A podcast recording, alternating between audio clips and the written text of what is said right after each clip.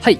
始まりました。映画の話したすぎるラジオ、えー、とリニューアル後第11回になります、えー今回はですね今上映中の映画「ラン」の話をしたいと思うんですけれども、えーと映画の話したすぎるバー店長山口です。はい。えー関西の映画シーンを伝えるサイト、キネボーズを運営している来代表の原口です。前田です。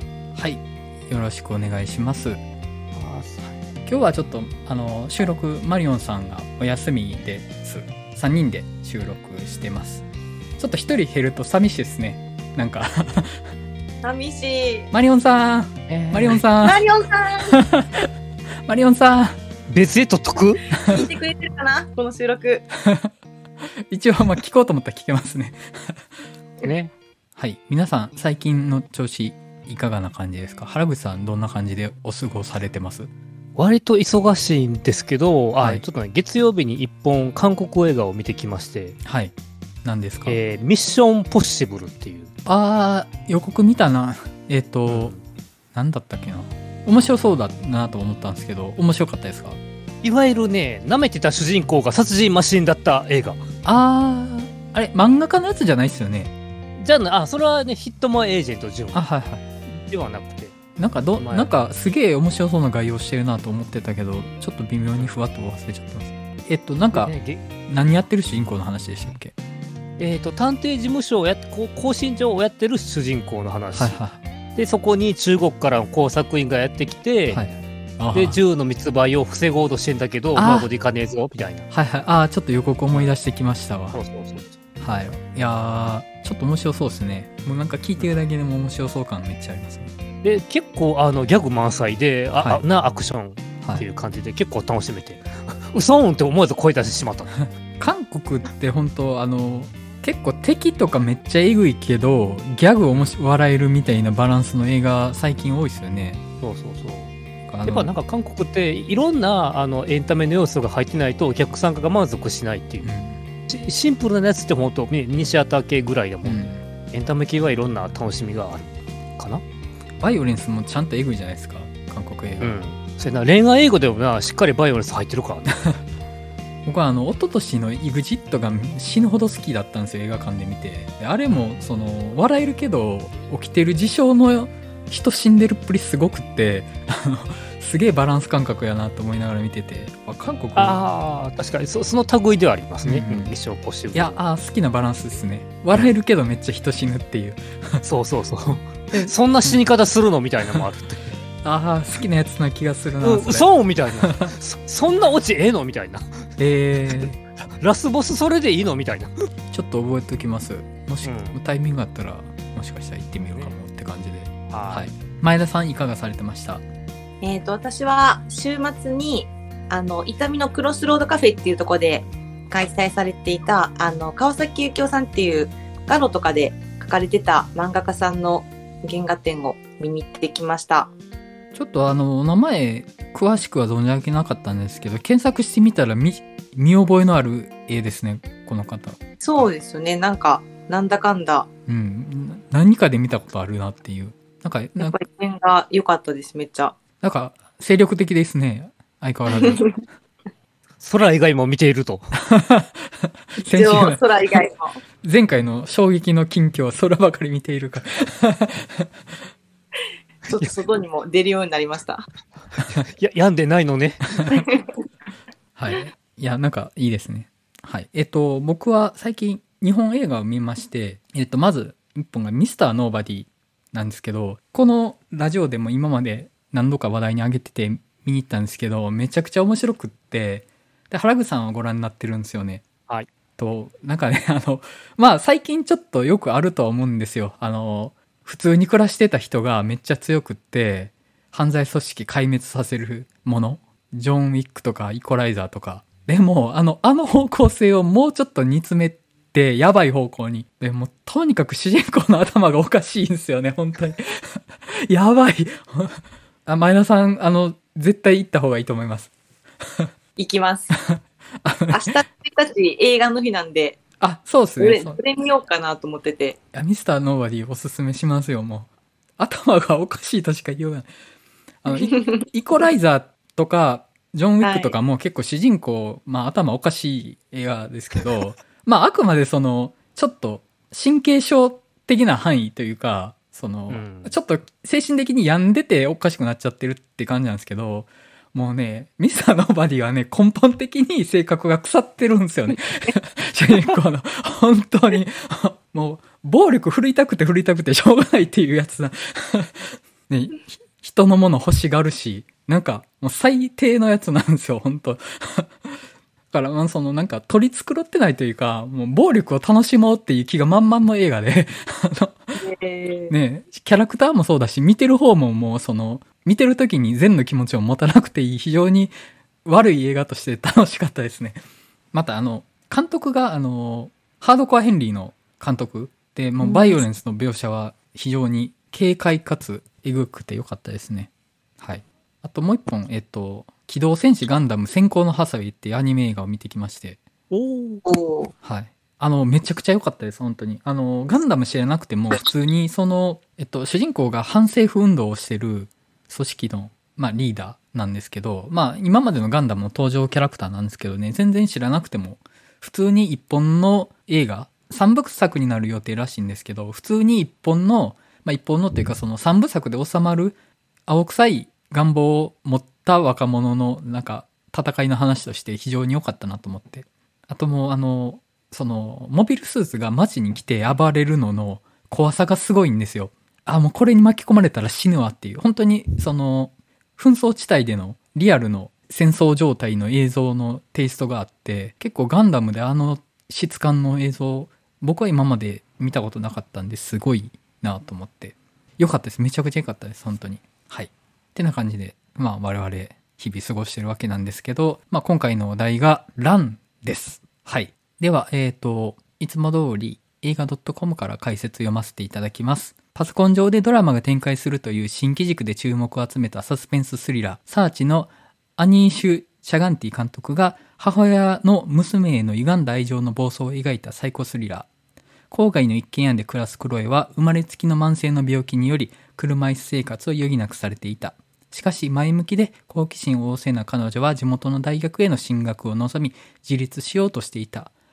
ある日、クロエは自分の体調や食事を管理し、進学の夢も後押ししてくれている母親ダイアンに不信感を抱き始める。そして、クロエへの懸命な調査により、ダイアンが新しい薬と称して差し出す緑色のカプセルが、決して人間が服用してはならない薬であるということが判明してしまう。クロエ役をオーディションで抜擢された新人女優、キーラ・アレン。母、ダイアン役をドラマシリーズのアメリカンホラーストーリーのサラ・ポールソンがそれぞれ演じると。はい。えっ、と、まあ、我々見てるわけなんですけれども、原口さんいかがでした？いやー、見ていて、こう、ゾクゾクっとする感じが、じわじわと泣かされていくんがすげえなと思いながら。で、あと、そう、主演の女の子が、なんかじ実際に普段は、えっ、と、車椅子を使っている方と。あ、そうなんですね。うん。実際のあのね、ああの、か体の方がどうなのかね、詳しくは書かされてないんだけども、そういう方で、ある意味、あの方のアクションが正直頑張ってていいよなっていう。うんうん。あ、す、なんか、そ、それ知らなかった。すごいですね、それ。うん。うんうんうん。っていうのがあってみながらね、もう最後はある意味爽快だけど、またゾクゾクっとする終わり方をしてくれてよかったなっていう。ん爽快とゾクゾクが両方ね、で終わるっていうのが気持ちいいですね。前田さん好きそう。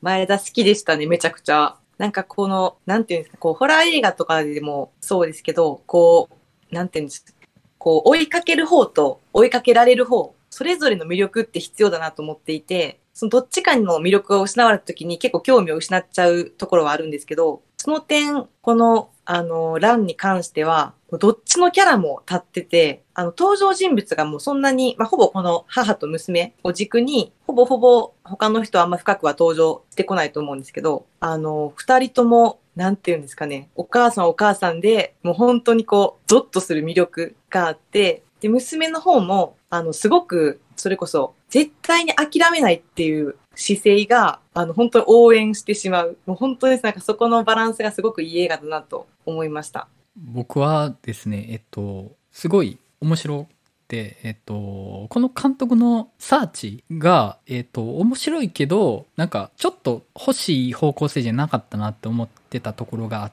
て、そのサーチが娘が行方不明になって、それを娘のパソコンとか SNS の情報から娘の居所を探していく父親っていう話で、まあそのパソコン画面上とか、その監視カメラの映像だけで画面が動いていく映画っていうので、まあそういうギミックの面白さがある映画だったんですけど、あんま好きじゃなくって、えっと、なんでかっていうと、その娘がいなくなって、それを追いかけていくうちに娘の秘密を見ていく父親ってっていう構造になってたのが、要はその娘があの不良になってるというか、自分が望んでた娘像とは違う娘の側面を見てしまうみたいな部分の面白さであるとか、そこまでして娘のプライベートに踏み込んでまで娘に執着する父親のある種の異常性みたいな、その、ある種のその、サイコスリラーの側面を期待してたんですけど、ちょっとね、意外とね、サーチのネタバレになっちゃうんですけど、結局、娘も父親も割といい人で終わるんですよね。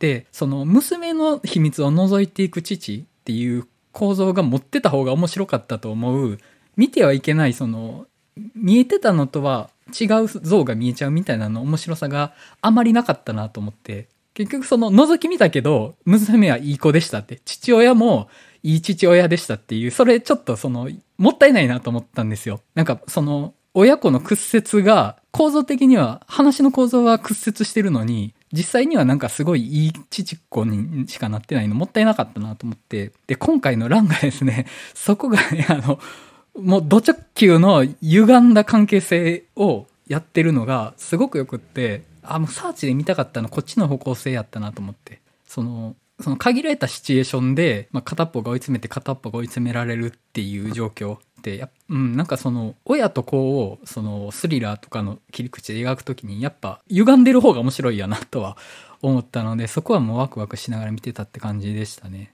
ただちょっとまああの、個人的にちょっとセンシティブな題材のところがあって、いろいろ思うところはあったって感じだったんですけど、はい。ですね。で、じゃあもう具体的にネネタバレのしながら話していきますかね。はい。特にどこが良かったとかってあります？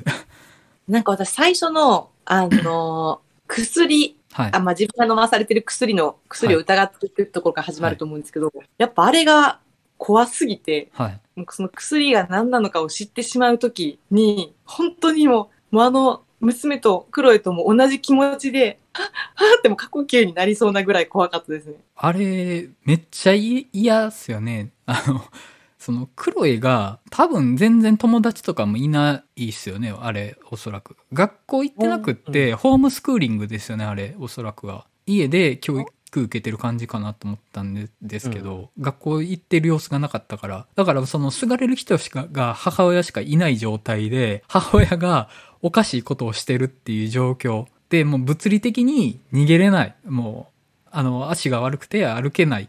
もう、その、自由には行動できないから、実質閉じ込められてるのと同じ状態っていうので、その関わってる唯一の人間がおかしいっていう、あの怖さはすごかったなと思って。なんかその、なんていうんですかね、直接的に何かこう加害されるっていうことよりも、こう信頼関係を築く中で、こう嘘を堂々とつかれる怖さっていううんうのんがうん結構、あの、なんていうんですかね、好きって言ったらおかしいですけど、映画とかでも結構そういうシーンに怖さを感じてしまうというか、なんでこの人こんなに堂々と嘘つくのっていう、でもそれをその場では言えなくて、そこの、あの、関係性がすごい怖いなってうんいう。あそこね、あそこね、怖いっすよね。うん前田さん、ビデオフォビアの時もその言ってましたね。その、しれっと嘘つけるのが怖いみたいな話をあしてましたよね。そうなんですよ。なんかあの、あれ、あの、ヒメアノールって見ら見られました？はい。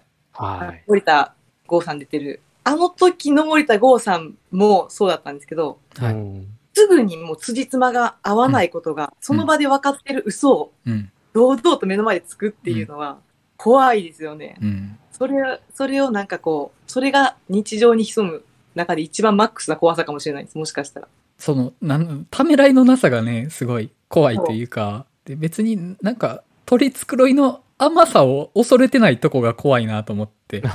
なんかうん、最終的に何とでもなるというか、どうとでもなると思ってる感じ。根本的に舐められてる感じが怖いなと思って。うん うん、わかりますね、それ。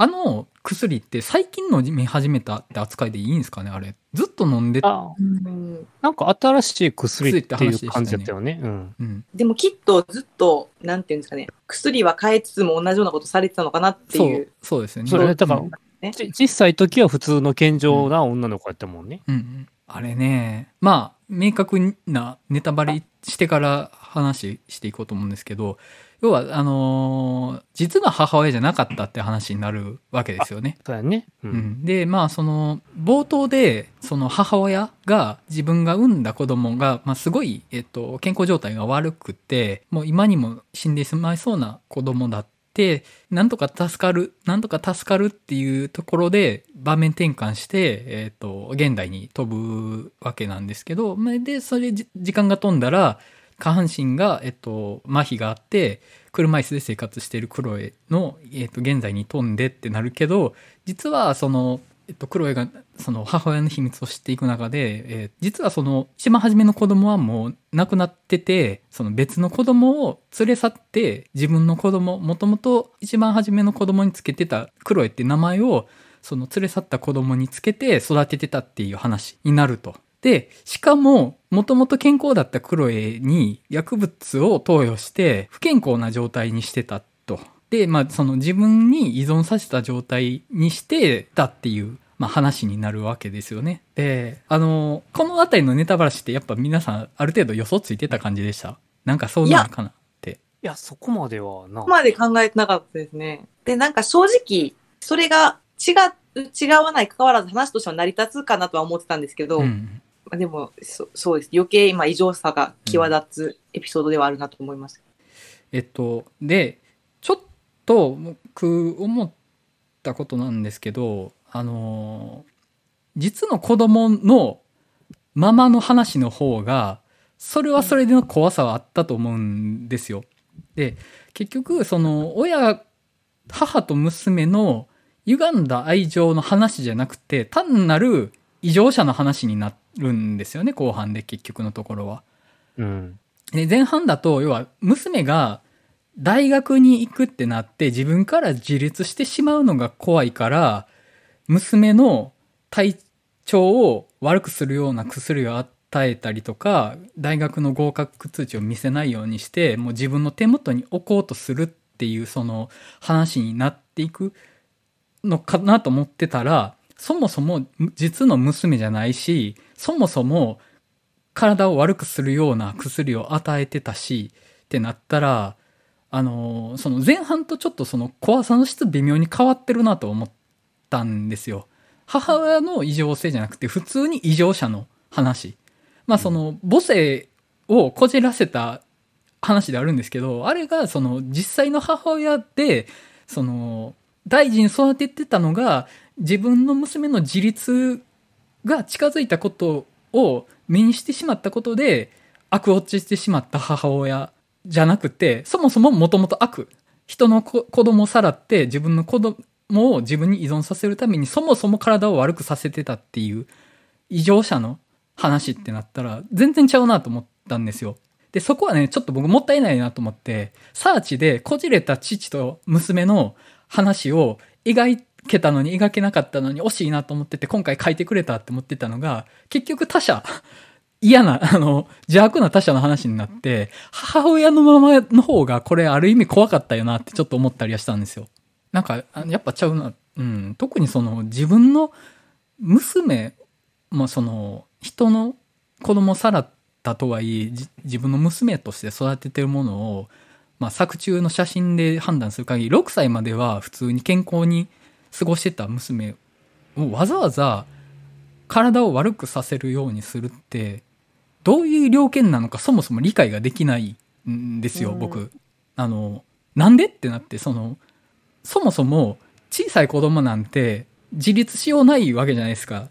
で物心ついてすぐの子供なんて親がいないと生きていけない存在なわけですよ。で、それに対して、その時期からわざわざ自分に依存させるために健康状態を悪くする薬を与えてたっていうのが筋が通ってなさすぎるんですよね、そこは。うん。あれ、でも今聞いてると、6歳ぐらいっていうことは、え、日本とアメリカの学生のあれは違うけど、次から学校に行き出す年になるんじゃない？ってことはあ、学校に行けなくしたってことかいっちゃうか。あら。うん。って、っていうのを今聞きながら思ったあ、から。なるほど、なるほど、そうか、そうか。うん。だから学校に行く、まあ、なるほどね。なで、で、自分で結局が、訪問す、訪問か結局母親がもう自らの、まあ力だけで、まあ一応勉強はさそうとはしてたんよね。うん。ううん。でも、しょあの、正直前半だけやったら立派な母親ではあるじゃないですか。その、うん娘の健康状態とかめちゃくちゃ気遣って、おそらくめっちゃ勉強もしてたし、自分で野菜育ててとか、本当にすごいたくさん娘のために捧げてると。で、それがそもそもマッチポンプでしたって、あの、その、自己完結しすぎやろっていうのが、その、もはやそれは、親と子の関係ではないですよね、そこにあるのは。母親役のダイ、ダイアンでしたっけ？あいつの個人的な物語に担任の子供を巻き込んだだけの話になったっていうのは、あの、うん。これはこれで怖いんですけど、怖さの質だいぶ違うやなって思って、実際の親のまま怖い方が僕嫌だなと思ったんですよ。うん。そこはね、あの、ちょっともったいなかったかなと思って。うん。うんうんまあ一応、あ、すみません。はい最初、はい。なんかあらすじとか、最初の前、こう、作品を実際に見る前の段階では、うんこれお母さんが、なんかあの、代理ミュンヒハウゼン症？はい。なんていうんですか、その子供の面倒をこう、はい見てる自分っていうはい。ところ、ろで、うんあの、なんやろ、いい母親と思われたいから子供をずっと病気にしてる親の話かなと思ってたんですよ。はい。ちょっと。まあ、ただ、ちょっとそういうわけでもなさそうでしたもんね、うんなんか。まあ、最初のその、なんていうんですか、それこそグループカウンセリングみたいなはい同じようなはい。親たちが集まる場所で、まあ、ちょっとそういう承認欲求じゃないですけど、今まで私は全部デートとかもせずにはい来。たっていう、ちょっとそういうのをアピールしたところあたりが、ちょっとそういう話なのかなとも思ってたんですけど、うんうんなんかそうですね、確かにその辺の動機っていうのは、確かに他人ってなった時に難しくなってきますよね。最初6歳までの期間が空くってところが。そもそも、ちゃんとした母親であった瞬間がないっていうことになるわけじゃないですか、これでいくと。うんやっぱその、なんか落ちてしまう怖さみたいな、なんか、うん親心が邪悪な方向に転んでしまう瞬間みたいな怖さはないなとは思って、そもそも邪悪な存在じゃないかっていう、うん、思ったりはしたかなっていうのはありましたね。うん、もうね、その、あの、一応僕子供いるので、その、自分の子供の体を悪くするようなことをする親っていうのが本当理解できないんですよ。あの、うん悪く、その、体が悪い子供に対して、その、過保護になって、しそれが依存とか執着になってしまうっていうのはわかるんですけど、そもそも悪くするっていうのが全く理解できなくって、あの、そこはね、ちょっと僕、僕的にセンシティブな領域に踏み込んでたので、あの、理解できない方向に転がっちゃった話になったなと思って、自分が一応親ではあるから、親が邪悪なものになってしまうっていう話の方が、は僕は怖かったんですよ。自分がそうなる可能性だってあるよねって思えるから。なんか、そこがね、残念やったなと思って。うんなんかわかんないですけど、その、まあ、お父さんがいないじゃないですか。うんうんまあ、お父さんとうん。いうか、こう、うんパートナーになるうん人の存在うんが最初から、もう出産のシーンからうんそこが見えないじゃないですか。うんなんかそういったことが、なんかやっぱりその、なんていうんですかね、一人になりたくないっていう、うん自分を必要としてくれる存在が欲しいっていう執着心うん。が強かったんですかね。もう親とかいうよりも。それはあるかもしれないですねその存在が欲し。かったっていう、めちゃくちゃ真剣にお母さんの気持ち考えますね。夫がいない、パートナーがいないっていう、で、そこに対して特に言及もしない、描写しないっていうのをすごいうまいなと思って、うんそのなんかそこを書いてしまうと、急に軽薄な話になってしまったかなって気もするんですよ。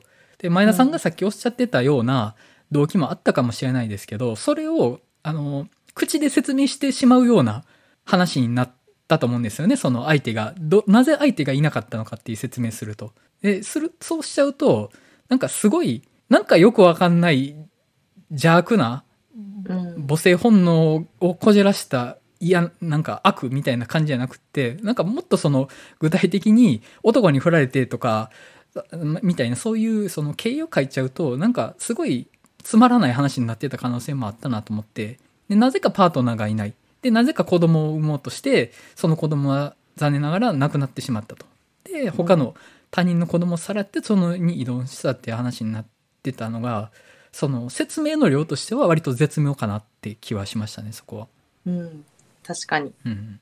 と、あれじゃないですか。やっぱりその、娘側も、本当の親だったら、あそこまでうん。ラストひどいことを、もしかしたらできなかったんじゃないかなっていう。うんそれが、本当の親でもないってなったら、うんやっぱり、まあ、それでも育てて、なんていうんですかね、ずっと一緒に過ごした時間っていうところで、そこがすぐ切り替わることないと思いますけど、うんやっぱり、そこのところの娘側のこう復讐心を思い切らせるためにっていうのもあったかもしれないですね。設定として。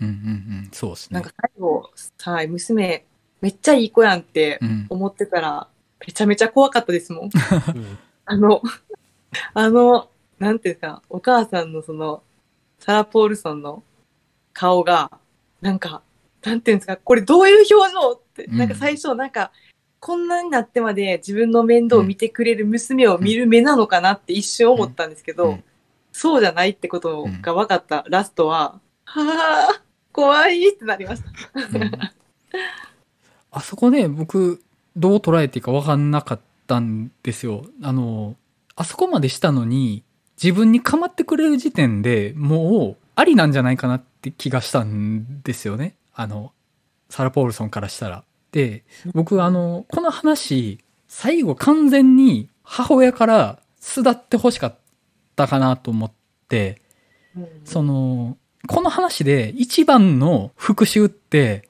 もう完全に独立して二度と構わないってことやなとは思ったんですよ。うんうんうんで、構うことで、僕その最後、そのサルポールソン、恐怖してるような顔にも見えたんですけど、むしろ今後も構い続けてくれるってことになるわけじゃないですか。あの薬を毎回持ってくるわけだから。うん自分に飲ませるために。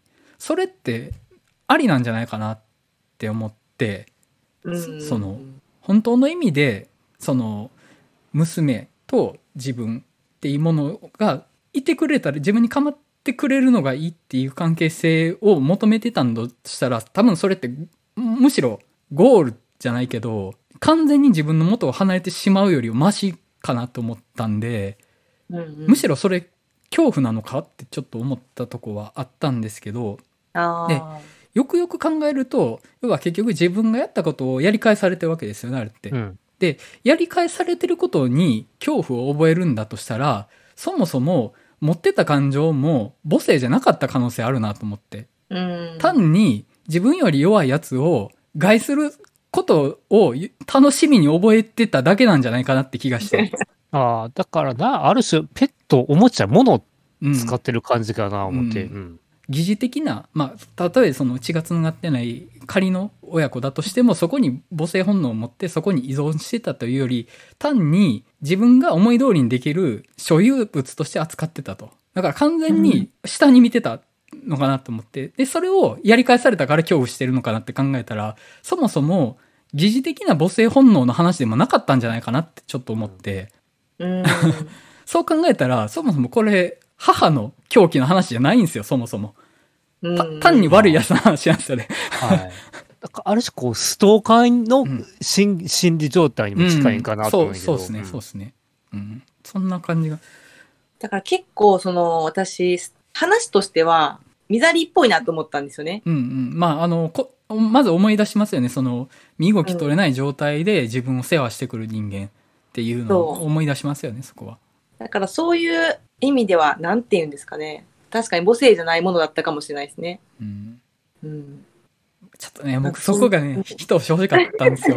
だからちゃんとその、ジャンルスリラー、ジャンル的なスリラー映画として撮ってるけど、ちゃんとその、母と子の相互依存うん、と、それの、まあ、負の側面と、そこから自立することにによる成長みたいなものを書いてくれる話とかになるの僕すごい好みで、えっと、ジャンル映画が、その、ジャンル映画的であることをちょっと飛び越えて、何かその先にあるメッセージを描くみたいな瞬間が僕めちゃくちゃ好きなんですよ。でもそれに届いてない、あくまでジャンルスリラーにとどまったなっていうのがすごい惜しくって、なんかあの、ジャンル映画見るときって、だいたい期待値50点ぐらいに設定して、60点取ってくれてたら OK やな、みたいな感じで見ると思うんですけど、なんかそれが、もうなんかその、点で評価するとこを超える瞬間みたいなのあると思うんですよ。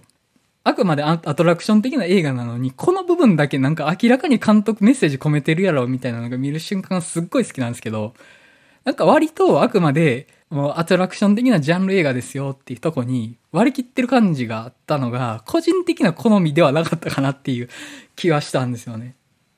厳しい。いや、いや、あの、だいぶ欲張ったこと言ってますよ。だから、ジャンル映画としてはめちゃくちゃ面白かったですし、めっちゃ怖い、怖いのは間違いなかったですもんね。多分今、チャガンティ監督も厳しいって言ってると思います。俺、俺にそんなこと求めてくんなよって。も もう、そうなんですよ。だから、サーチの時もそうだったし、今回もそうだったで、お前もっとやれるんちゃうのってちょっと思ったりね。でもなんかこう、家族続きできてるんで、うんまあ次回作があるとしたらうん、ちょっとそういう一歩、うんまたさらに踏み込んだところを描いてくれるのは期待ですよね。うん、なんか、その家族描きたい人なんかなってちょっと思って、うんそのギミックだけじゃないテーマみたいな部分に踏み込んだ映画になってくれたらめちゃくちゃ好きになるなと思う。次は兄弟とかですかね。ああ、ああ、いうんそうですね。うん兄弟か夫婦かかな？ああ、なるほどね。夫婦の疑心暗鬼とか書いたらめっちゃ面白そうじゃないですか。確かに確かに。浮気してるの子はとか。うん。まあそのサ、サーチってその浮気してるのか切り口でやっても面白い映画だったかなってああ、思うんですよね。そうやね。うん。ああいつ浮気してんじゃんかって、いなくなったのって駆け落ちしたんちゃうかみたいな疑心暗鬼からってなったら、うん、そう、妻の SNS を頑張って開いて。だいぶきしょいですね、それ。まあキモやん娘の時点でだいぶきしょい話なんですけどね、そそもそも。そうやな。冷静に考えると何やってんのお前やからな。気持ちはわかるがよ。まあまあ、その、保護者と庇護される対象だから、まあなんかその、許容されるかなって気がせんでもないんですけど、な夫婦ってなると、仮にも対等なもので、その、うん。プライバシーの部分にガシガシ踏み込んでいくのって結構きしょいなって改めて思いますよね。サーチよくよく考えると。ああ、だから、あある意味絶妙なとこついてるな。うん、そうですね。あと、あの、冒頭の、おそらく、えっと、主人公の名前忘れちゃった。クロクロエ。クロエが今、症状として持ってる麻痺であるとか、その糖尿とかっていうのの症状が一覧されるじゃないですか。うんあれって、まあそのクロエが、えっと、できることの上限設定みたいな感じだと思うんですけど、クロエが何かその、行動しようとした時にこれが制限になりますっていう、あの、明示だと思うんですよね。で、それが、あの、屋根を伝ってダッシュするするシーンで効いてくるのがすげえうまいなと思って、手足が自由が効いて、かつまあその心配であるとかにも、えっと、全くハンディキャップのない人が窓を開けて屋根を伝ってっていくことは、まあその落ちる危険性はあるとはいえ、そこまで難しくないとは思うんですけど、その例えば糖尿で血糖値下がっちゃうとか、まあそもそも足が動かないとかっていう、そのハンディキャップを背負った状態であそこを行くっていうのが、そのスリリングな展開になってて、すごいアイデアだなとは思ったんですよ。だからまず、まず血糖値を上げるために飯を食わないといけないっていうのから入るじゃないですか、うんそこ。すげえ、すごいなと思って、なんかある種ゲーム的というか、その、うん。自由が利かない、思い通りにならないっていうことが映画的な面白さになってたっていうのがすごいなと思って、なんかあそこ体力ゲージ貯めてから、その、なんか行くみたいなので、あとまあその、窓ガラス割ってから、ガラスを避けるように、またいで入れないから、どうしても自分がもうその、ガラスの割った部分に寄りかかってしまうのがもう、分かってるから、その毛布みたいなのを持って、その割ったガラスにかけて入るとこまでその逆算してるっていうのがすごいそのハードル設定がされた、まあ、スリリングなアクションとして派手な方向いや人間がこんなことできるのかっていう方向じゃなくてできることが制限されてる方向でのアクション設定というかそのスリルの設定の仕方っていうのが面白いなと思ってあここういう切り口があるんだなっていうのは思ったんですよね。うん、あそこのあの、血糖値上げるためにご飯食べるとこもめっちゃ面白くって、あ、なるほどなと、そう、そうそう、そうなんだなっていうのがね、ちょっとなかなか気づかないですね、そこ。う。うんん。だからあそこでその気づかされることっていうのがそのままハンディを持ってる人たちが暮らしていく中で我々が気づきにくい障害になってる部分とイコールだなと思うんですよね。割れてるガラスまたげないですよとか、そもそもちょっと体を動かそうとしただけで血糖値が下がっても動けなくななっちゃいますよとか、あれ喘息なんですかねあの、ああ。ぜああはいちょっと症状覚えてないですけど、まあ、その呼吸ができなくななっちゃいますよとかってできてる人からしたら気づけないちっちゃい障害障害というか、まあ、ハードルが、えっとアクション映画の文脈の中で見えるようになるっていうのが面白いなとは思ったんですよ。であそこでちょっと思い出したのが「あのファインディングにも」を思い出したんですよ。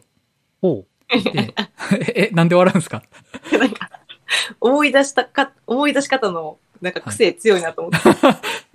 あの、ファインディングニモって、あの、主人公のニモって、片方のヒレがちっちゃいんですよね。うんで、だから、えっと、ハンディのある子供として設定されてるんですよ。で、今のディズニーだったら多分その、人種マイノリティとか、その、ハンディのあるキャラクターとかって別にその、特にもう意味を与えるとかじゃなくて、もう普通にいるから登場させますよみたいな感じで、今のディズニーやったらやると思うんですけど、ファインディングにも確か2002年の映画で多分その、わざわざそのハンディのあるキャラクターを設定して話を作ってるってことはそこに意味を持たせてると思うんですよね。で、えっと、ファインディングにもって要は魚が人間の世界に連れて行かれてちょっとしたところを移動できないっていう展開があるんですよ。だから水のあるところしか行けないと。だから水とのあるところから水のあるところへ移動するにはどうしたらいいかっていうのの苦労が書かれるんですけどそれってう。要はそ、のハンディを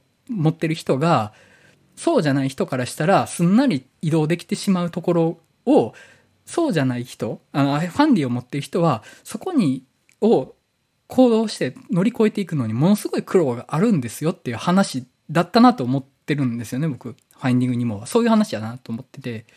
うんそのそこがやっぱそのスペクタクルというかアクション的な面白さになってるんですよね。どうやって魚たちが水から移動移動していくかと。その水槽。もう人間からしたら手を突っ込んだらもう何でもできちゃうだけの水槽から出ていけない魚はどうやってそこから移動するべきみたいな面白さにもなってるんですけどそこがそのテーマ的な部分にもなってるなと思ったんですよ。でダンもそうだなと思ってハンディを持ってない人ならできてしまうことができないと。でそこを乗り越えていくことがどれぐらいの勇気を求められるかみたいなどれぐらいの意志の強さを求められるかみたいなのが描かれてるのがすごいいいなと思ったんですよねそこ。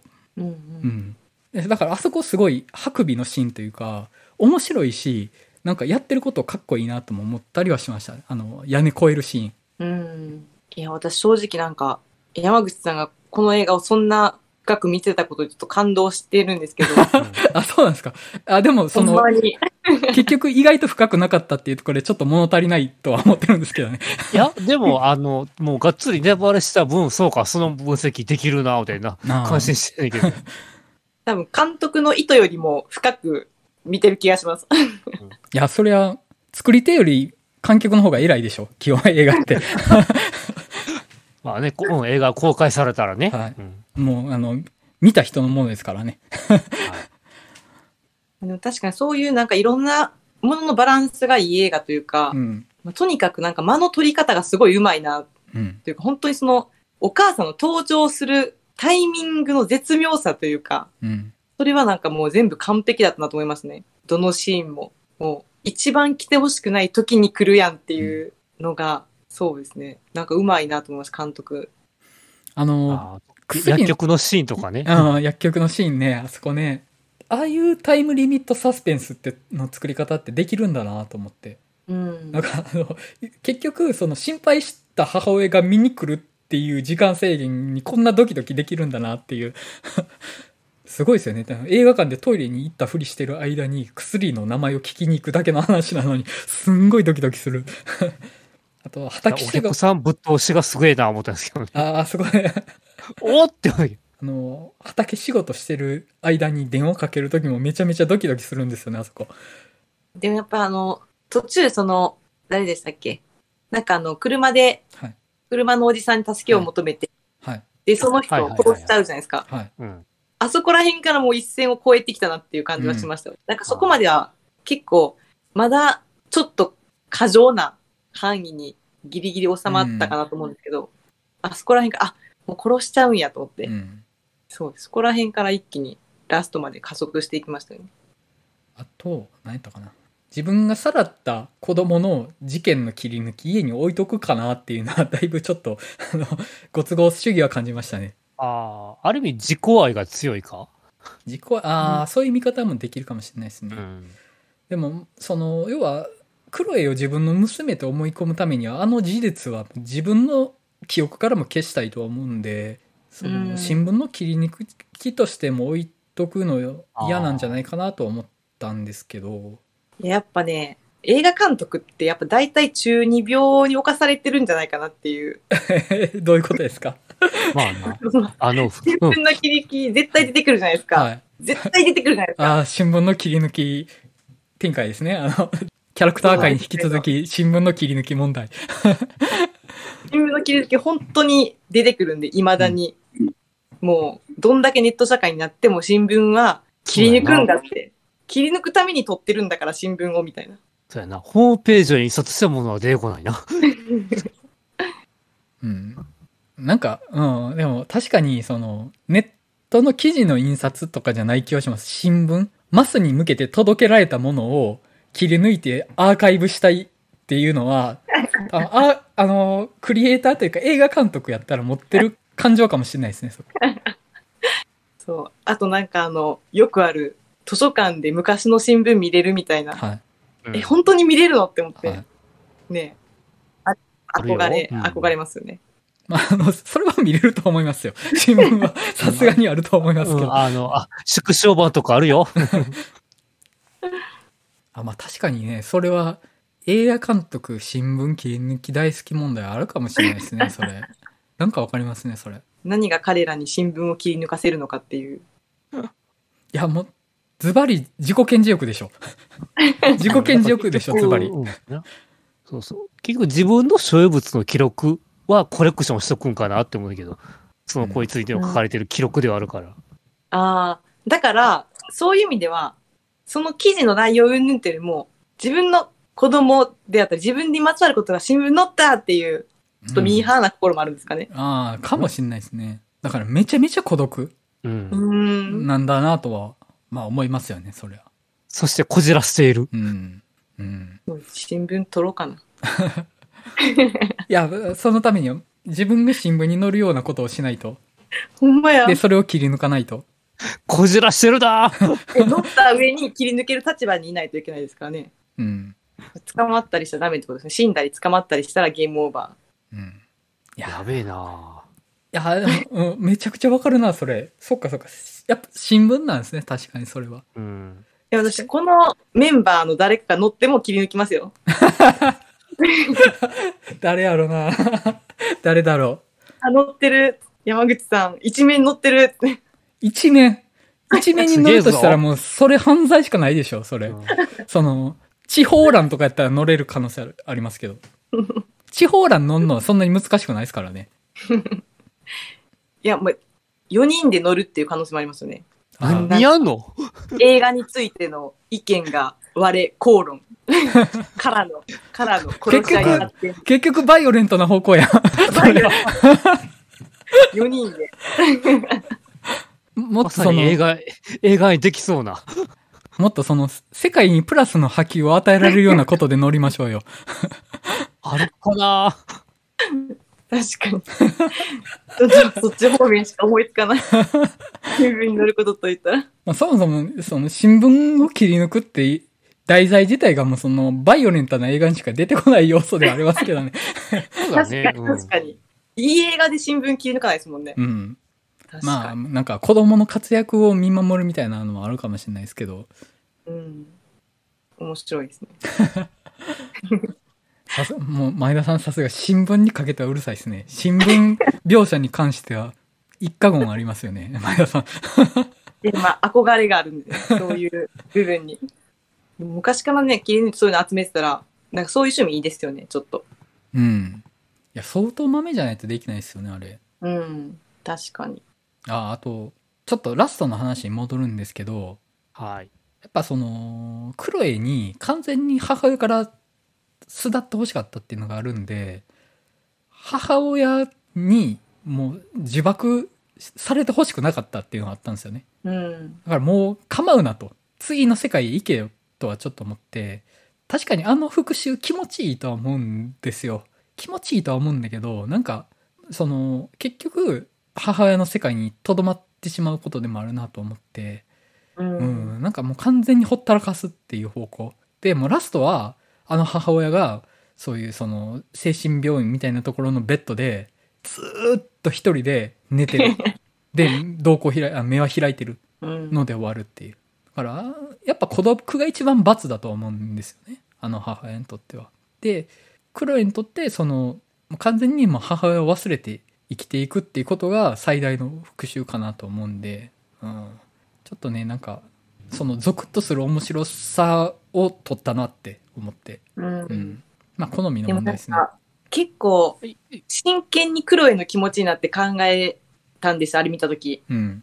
なんかそう、そうなったときに、まあ、たとえ自分の本当の親じゃなくて、うん。しかもひどいことをされてたとしても、まあ、そのひどいことっていうのはその最近発覚したことで、うん。それまではずっとまあ献身的に二人で生きてきたわけじゃないですか。うんそれをやっぱりあの短期間の出来事で、こうやっぱり、なんていうんですか、やっぱ忘れて次に進むっていうことは難しかったのかなとも思うんですよ。まあ、それがまあ、親と子の呪縛ってことなのかなとも思うんですよね。うん、そうですね。うん。まあそこでなんか最後、まあ、クロエ側も母親の存在を捨てきれなかったってう。いうん面もあるのかなとはちょっと思ったんですけどね。なんかあれ、精神病院、警察病院に行く体としては、母あ母親と娘の体っていう周囲に見せてるんだよな、あれを考えると。そういうことになりますね。だから、あそこ、ああ、だからあの警察官も、あの、か感心してる感じだったよね、あれ。だからし、うん真相は周りに言ってないのかなもっと考えると。どうなんですかね最後のサラ・ポールソンに今の暮らしの状況を語るところで、なんか今の元の母親の言及してたように思ったんですけど、あああ、そっか。なんかしてたあしてましたよね。なんか、だから、打ち分けてはいるのかな。ただまあ、うんそれでも、経過としても、まあ育ての親ではあるから、それに会いに来るっていう人情なのかな、みたいな気持ちで見てるけど、実は実はみたいな感じうんな。のかなって気はしましたかね。あ、うんうん。そんなとこかな？かな？うん。ちなみに、監督は、サーチ2を今、作ってるところらしいサーです。チ2。そうなんですか？うんパーツ2なんだ。何、何するんだろもう全く違う、あれなんですかね？今度は違う角で、う。同じような撮り方だけど、まあ多分別の人の話にするんですかね。うん。うん。さすがに同じ人の話ってなると割とね、ちょっと、な、うんま、またやってんのかーいみたいになっちゃう気は。や焼き増し感がある。アイデア自体はね、うん。使えますしね、あれ。まあ、面白いことやってくれないとな、焼き増しじゃなく。山口さんの意見反映されたらいいですね。どうなんですかね？でもなんか、一歩進んだことまたなんかしてくれそうですよね。うん。うん。こう、2とはいえ。少なくとも、。その、ランはサーチよりは一歩進んだ話にはなってたとは思うんで、なんかうん、いろいろやってくるんじゃないかなと。うん。結局そのサーチって本当アイデア勝負の映画だったっていうのはあったと思うんですよ。うんうん。で、結局そのアイデア勝負って、でと特にもうサーチ2ってやるってなったら絶対にもう2番戦時にしかならないじゃないですか。で、そうなったら何を足すべきかってドラマだとは思うんですよね。う。うんん。それがなければ多分あんまりというか、1からそんなにあんまグレードアップ感ないよねってなるかなとは思うんで。うんう。うんん。まあ、あとあれか、うん、アイディア的に、うん、いわゆるネットゲームの世界で探していくとか、そんなんかな？ありそうなの？ああ。今、今のトレンドやと。っうん。ていうアイディアかなと思うけど、うん。サーチの時点からもネットの環境って全然変わってますからね。そうそうそうう。ん。だってあの、Windows XP 使ってましたからね。懐かしいみたいなね。で、基本その PC の上での Facebook のやり取りうん。が軸になってたじゃないですか。で今って基本スマートフォンの方が軸になるかなと思うんで。うん、さらにね。スマホですね、じゃあ絶対。え、スマまあ、だから、うんだから縦スクロールが結構大きく目になるんかな。それ映画で見て持つんかな？そうそうそう。ああの、サーチね、確かそれこそ梅田と法市場で見てたから、逆に画面が大きい分見やすかったりもあるかな。うん。うんそれかあれですかね、配信かな？ストリーム配信。それちょっと面白いですね。うんそれはおもろいかもしれストリーム配信、現在進行形のストリーム配信で起こってることをちょっと調べるために、そのアーカイブ？ライブ配信されたもののアーカイブを見に行くみたいなのしたら、結構いろいろいけそうじゃないですか。うん。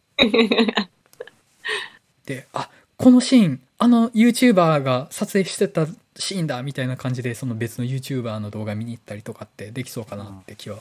あれ、うんそうやな。うんてかまあ今やるなら絶対動画でしょ。絶対。うん動画使わないと今のネットを掴んでるとは言えないでしょ。で、さらに相手クラブハウス的なまた何かを使うのか、音声系も使うのか。音声だけ。だからですね、その、画面表示上は何も変わってないというか、その参加者だけアイコンでポンポンって出てきて、お音だけ流れてくるみたいな。大胆な使い方、スクリーンの。そうやな。だから最新のアプリをいかに使うかやよね。うん。その当時のね。ツイッターのスペースとか、インスタライブとかね、いろんな。ああ、だから公開タイミング難しいよね。うん。ネタが古びてる可能性ありますもんね。うん。前のサーチはもう Windows XP 使ってる時点で、あの時点で古かったですからね、公開された時点で。うんちょっと古いものとしてやってたから、そこの違和感なかったけど、そのリアルタイムのトレンドを追うと、公開された時点ではもはや古いみたいなことあり得ますもんね、今のネットのスピード感やったら。まあちょっと見たいっちゃ見たいですよね。やっうん。ね。ううんん。ぱこのシチュエーションスリラーってやっぱ面白いですもんね。え、なんでそんなに笑うの？いやいや、本当に、あの、なんやろ、その、ジャンル映画とししてしか見てなかったんで、はい。これこんなに語れるんやつ、本当にね、感動したんですよ。基本僕、ジャンル映画がジャンル映画じゃなくなる瞬間みたいなのを常に期待してるんで、逆にその、ジャンル映画ファンからしたら僕結構邪道なタイプやと思うんですよね。何見ててもテーマがとかって言いたがる人なんで、多分その、ジャンル映画の天敵じゃないですか、その、テーマとかメッセージがとかっていう人って。シネフィルだ。天敵とかは思わないですけど、その、この映画にそんなこと求めたんなよとは思います。だから、僕、あの、この監督のあんまり望ましいお客さんではないかもしれないですね。招かれざる客の可能性高いと思うんですよ。俺そういう志で作ってないんですけど、みたいな。うん。まあでももう、そう見てくれてありがたいよっても言ってくれそうやけど。確かに確かに。いやもう、ここまで、ここまで、なんか、ちゃんと深く見てくれてんのかっていうの。もうなんかもう、全然そういう土じゃないのに勝手に何か栄養吸い上げようとも あの頑張ってる根っこみたいな感じなんで。そこの土からその栄養吸えるんや、みたいな。これそんな花咲かへんけどな、みたいな。思ったんで。この土からそんな頑張っても花咲かないですけど、頑張るんですか、そこって。いやーまあそういうことあり、ありますよね。その、ジャンル映画にそれ求めてくるお客、だいぶ厄介な客だとは思うんですけどね。いや、でもめちゃ、こう、勉強になりました。そういう見方、そういう見方するんだっていうのは、面白い。いや、でも、今度、もう次回は、あれなわけじゃないですか。もう多分ジャンル映画の極みみたいな、ゴジラ VS コングなわけじゃないですか。いや、多分私ね、もう多分知能指数2ぐらいになって見てるんですよ。もう映画見てるときは。いいんじゃないですか？ー最後、最高のお客さん。おもれーっていう感想しかないと思うんで、そこは皆さんの意見も楽しみにしてます。あの、ゴジラ VS コング界で、僕はあの、キングコングは、父親のメタファーでとか言い出したらストップかけてくださいね。そそういう映画じゃないんでっていう。その、その、その花咲かないんで、もう、栄養するのやめてくださいって言ってください。あああ、もうし、週末の深読みを楽しみにしてるよ。いや、楽しみですね。あ、まあ、あの、見た後でそこまで言えんの？みたいな。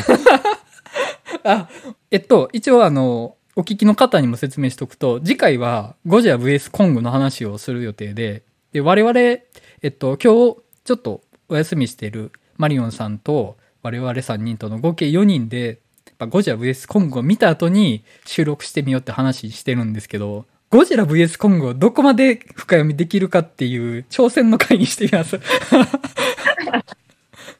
いや、本当に、どんだけ仲いいねんって思いましたよ。めっちゃ嬉しいですけどね。え、何がですか？いや、4人で映画見に行くってどんだけ仲いい ああ、まあ、まあその後ね、映画の話したスキルバーやる中での延長で、そうですね。はい。テンションそのまま、そのままねほやほやの他のテンションで。ゴジラがさ、って、キングコングがさ、っていうノリでね、あの、中央指数2のあの店長になって、え、どっち応援してた？とか言って。いい、いいっすね、それ。めっちゃいいな。い ね、今そういう投票やってるからな。や、やってますね。そうそう、SNS で。ええでもなんかやっぱ、コングかな？応援したくなっちゃうのは。いや、どうやろう？いや、正直僕はどうせ、キングコング対ゴジラの時みたいに、なあなあで終わるんじゃないかって気はしてるんですよ。いや、でもね、あの時みたいにの、死者2回見た俺からすると、ある意味世界観面白いよ。あ、マジですか？ほんまや。うん次3こういう回目です世界観で来たかみたいな。へえ。一番語れるじゃないですか。ま、まあね、字幕と吹き替えで見ました。1回ずつ。あ、そうか、次、原口さん3回目なんですね。はい、すいません。もう、いえいえ。いや、だから、原口さんが一番深読みできるんだから、原口さんが深読みする、あの、立ち位置で、次回行きましょう。ああ、だからね、正直、だから1回目字字幕やから言うても文字情報追っかけるのも大変やったけど、それを吹き替えて耳で聞く分、結構整理できてた。2あー回目で吹き替えが。うん。だから、それで改めて字幕を番手1回の見るんで、迫力と理解で、はい、頑張ります。いつもあんま喋れてないけど、いやー、楽しみですね。はい。だいぶ脱線しましたけど、はい。ランの話、ここら辺で終わ終わっときましょうか。はい。では、えっ、と、ランの話を終わりたいと思います。